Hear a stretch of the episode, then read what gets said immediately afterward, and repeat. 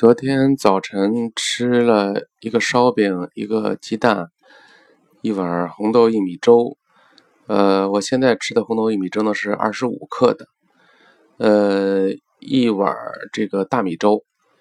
昨天中午呢，在外边跟朋友吃饭，吃的是面条。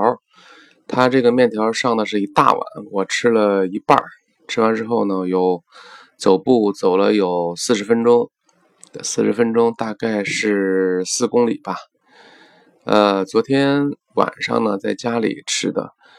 呃，我的这个燕麦快完了，所以我混合的燕麦和这个红豆薏米加了点蜂蜜。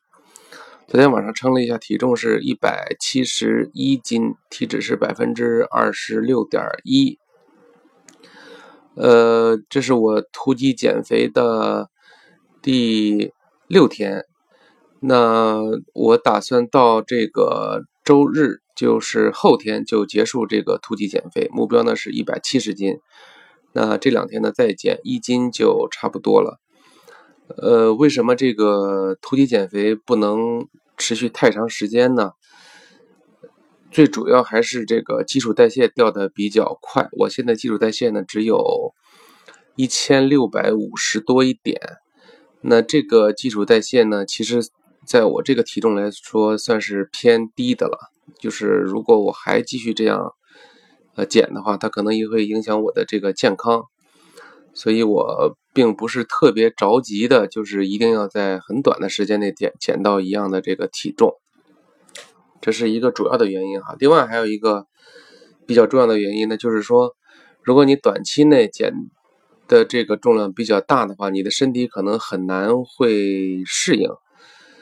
呃，比如说你的这个皮肤，你的皮肤呢，你之前你你那你这个肚大腰圆的这个身体的表面积那么大，那你的这个皮肤也都已经撑大了。如果你突然之间就减回来的话，那必然会出现很多褶子。那你把这个时间拉长一点，这个效果会。比较好一点，像我现在基本上这个用两年的时间减去三十斤，那这个呃呃基本上看不到什么这个就皮皮肤有这个松弛的这个现象，这是这是一个。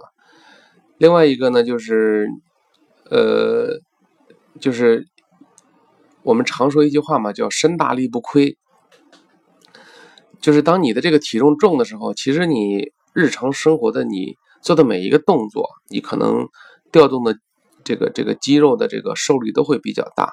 就最简单的，比如说你走步，你抬起你的左腿，那你的这个左边大腿肌肉所受的这个力量，那必然会比瘦人受的这个力量大。所以说，胖人的这个肌肉，它必然要比瘦人要更有力量一点，因为他要维持自己正常的这个呃这个生活嘛。